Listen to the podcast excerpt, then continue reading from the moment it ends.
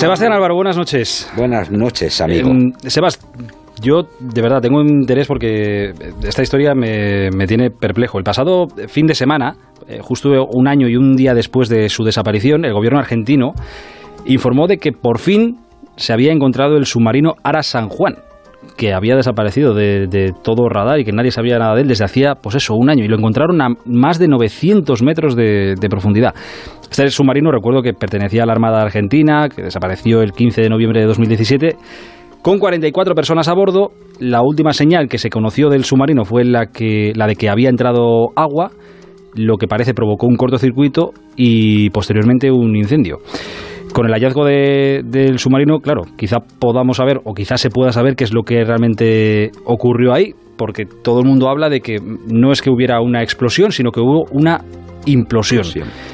¿Te ha sorprendido que más de un año después se haya encontrado este submarino? Me ha sorprendido relativamente porque yo sabía que seguían la búsqueda. Y de hecho hace poco también salió una noticia diciendo que, que todavía no habían encontrado nada pero que, que, estaban en ello y luego hemos sabido que en efecto había una empresa de, de norteamericana que ya con material muy especializado que seguía buscando en la zona que más o menos se sabía ¿Cómo, ¿Cómo se.? Entiendo que, no sé, será con. No sé si, bueno, con radares especiales o. No sé con qué sistema se, se encuentran esto, ¿no? O se busca esto, claro, estás buscando algo que está a un kilómetro casi bajo el mar. Bajo el mar, sí. Sí, sí. Hay, y hay vídeos. Hay vídeo, lo cual quiere decir que ha debido bajar por lo menos un, un robot, aunque sea pequeño, y ha tomado imágenes. El submarino estaba abajo a 900 metros y al parecer, bueno, más o menos lo que se sabe, dentro de lo que se sabe, ¿eh? que es un que es una que, que, que, hay mucha todavía hay muchos agujeros negros en las informaciones que vienen pero ya se sabía antes que había habido algún tipo de explosión a bordo que, el, que les habían fallado las baterías y, y, al parecer el submarino ha debido hundirse rápidamente uh -huh. y, y, en un momento determinado ha implosionado. Es decir, no ha explosionado para afuera, no sino, fuera que sino, que para adentro debido a la enorme presión de, de, la profundidad a la que bajaba. Entiendo entonces que en, en esos vídeos, o si cogiera, si sacáramos el submarino a la superficie y Está lo viéramos, veríamos completamente abollado como abollado. quien coge una lata vacía y la, y la abolla, es, ¿no? Eso es, algo parecido. Y de hecho es el informe que han pasado, que las imágenes que hay del submarino está roto y al mismo tiempo abollado. Uh -huh. Y que todo está relativamente, que los restos están relativamente cerca. Lo cual quiere decir que la explosión esa, la implosión esa, debió ser cerca del lugar del fondo donde, del se, ha quedado, donde se ha quedado el submarino. Lo han encontrado eh, cerca de, de la Patagonia, pero sí, bueno, en la Patagonia Argentina. Sí, a unos 600. Pero muy lejos de, de donde se perdió el, el, donde se tuvo el último contacto, ¿no?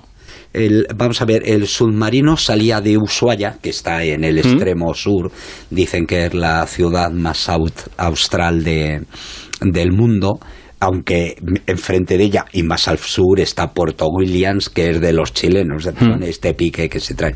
Pero bueno, es realmente la gran ciudad más al sur del, del, mundo.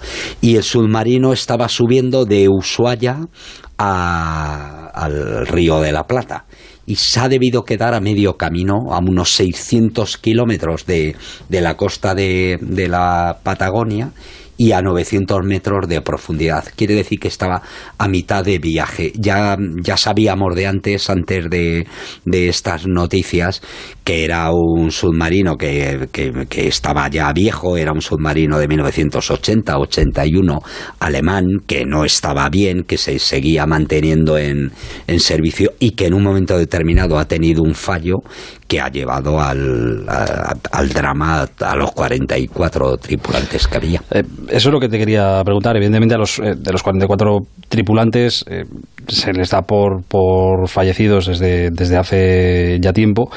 Eh, no quiero ser ni, ni morboso ni, ni escabroso, pero cuando uno cae a esa profundidad y cuando te llega la, la, muerte, porque es lo que, lo que te llega, llegas a, llegan a sufrir, llegan a enterarse.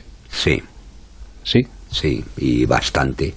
Eh, seguramente será un sufrimiento de tipo psíquico porque desde que el, el momento que el, mm, que el submarino empieza a bajar, eh, la gran mayoría de ellos, o si no todos, casi todos, saben que van a perecer y esos minutos, ponle, que te tardase en llegar tienen que ser terribles sabiendo que, que es inevitable que vas a tener una, una muerte mala. Peor también es el, encontrarse en, ese momento, asimilar todo eso y encima no poder despedirte. Eso sí que tiene que ser. Sí, es una putada. Por eso, eh, quedémonos con un, una cosa optimista en, en estas noches. Que aparte que hay un montón de, de amigos luego en Twitter y en Facebook que me lo dicen para todos ellos. Pues eso quiere decir que cuando quieras a alguien, díselo. Cuando tengas amigos, amores, familias, abrázalos, bésalos y diles que les quieres. Porque hay veces que te quedas sin decir cosas que son importantes de ser dichas. Pues es verdad. Somos en ese aspecto, en vez de tan digitales, pero para, hacer Eso, para hacer eso no hace falta tener que enrolarte en un submarino que se vaya no sé dónde. No, porque Basta con decirlo cuando te vayas a trabajar cualquier día por la mañana. Es, eso, es, Eso sirve para la montaña también, para cualquier cosa, y luego porque somos finitos y, y mortales. La, la palabra humano en griego significa eso, exactamente, mortal. Somos mortales. Y por tanto está muy bien decirlo de vez en cuando. Y más a menudo. Em, ahora la, la batalla... Los vascos, sois así muy... Somos, somos, somos pero lo demostramos, ¿eh? Pero lo demostramos. Nos cuesta, pero al final lo sacamos. Em, la batalla que tienen ahora, digo batalla por llamarlo de, de alguna manera, em, que tienen en Argentina es... Eh, los familiares creo que han pedido que, que se rescaten, que se rescaten los, los cuerpos, pero el gobierno eh, creo que dice que no porque es un rescate que puede ser muy, bueno, que es de hecho muy, muy costoso, vamos, muy caro. Eh, a 900 metros de, profundidad entiendo que es complicadísimo el, rescate, ¿no? Sí, sí. Y de hecho, pero eh, te advierto que la presión de la opinión pública argentina puede hacer, variar esto. Lo que pasa es que, en efecto, bajar a 900 metros a rescatar el, submarino, a mí, por lo que conozco, me parece que es una labor, si no imposible, casi imposible. ¿no? Eh, lo digo porque hubo un rescate de un submarino, el Kurs, que se hundió en el año en agosto del 2000 y que hay muchas veces que pongo de ejemplo, ¿no? Eh, que se hundió en el mar de Barents después de dos explosiones, practicando, haciendo unas prácticas de con la flota rusa eh, y que se hundió relativamente eh, mm, no muy bajo, no muy, no muy profundo, a unos 100 metros, ciento y pico metros. Claro, comparado con este, estos son 900, claro, aquello fue eh, ciento, ciento y pico. Mi grupo de, de buceo y de espeleobuceo en, en Al filo del imposible llegó a bucear dentro de barcos hundidos en Nueva York y en la bahía de Tarragona a 100, 315 y 120 metros de profundidad quiere decir con mezclas especiales, con trajes especiales, etcétera. Quiere decir que, por ejemplo, eh, mi grupo de buceo hubiera llegado al submarino, al, curso, al curso, que al final eh, era el primer mandato de, de Putin y recuerdo que fue muy contestado porque empezaron las labores de rescate muy tarde y al final los rusos tuvieron que, no tenían material muy específico, tuvieron que hincar la rodilla y pedir ayuda a, a un grupo de buceadores noruegos que llegó y que pudo abrir la escotilla del submarino y allí lo que comprobó es que eh, de los 118 tripulantes del Kursk 23 habían logrado sobrevivir a la explosión y se habían refugiado en una cámara y ahí terminaron muriendo asfixiados por falta de oxígeno. Lo cual quiere decir que probablemente si se hubiera actuado inmediatamente hubieran podido rescatar a alguno de aquellos pobres desdichados. Bueno, en, ese sentido el, caso sí que no, no, es, no es similar, pues esto lo han encontrado un, año después ya sin, capacidad de, de maniobra ninguna. De todas las maneras, a partir del curso se hizo, se creó una comisión internacional para actuar lo antes posible en casos similares ante rescates de submarinos. ¿no? y eso lo hemos visto que en este caso ha funcionado porque eh, diversos países, entre otras cosas Estados Unidos, han puesto medios a disposición para ver si los podían tener. Lo que ocurre es que, eh, bueno, eh, yo recuerdo que cuando veo algunas películas, que por cierto he visto ahora hace poco una película de de un submarino norteamericano con que si un presidente ruso, bueno, en fin, no quiero hacer spoiler y tal. Eh, pero cada vez que veo esas imágenes, ¿Mm?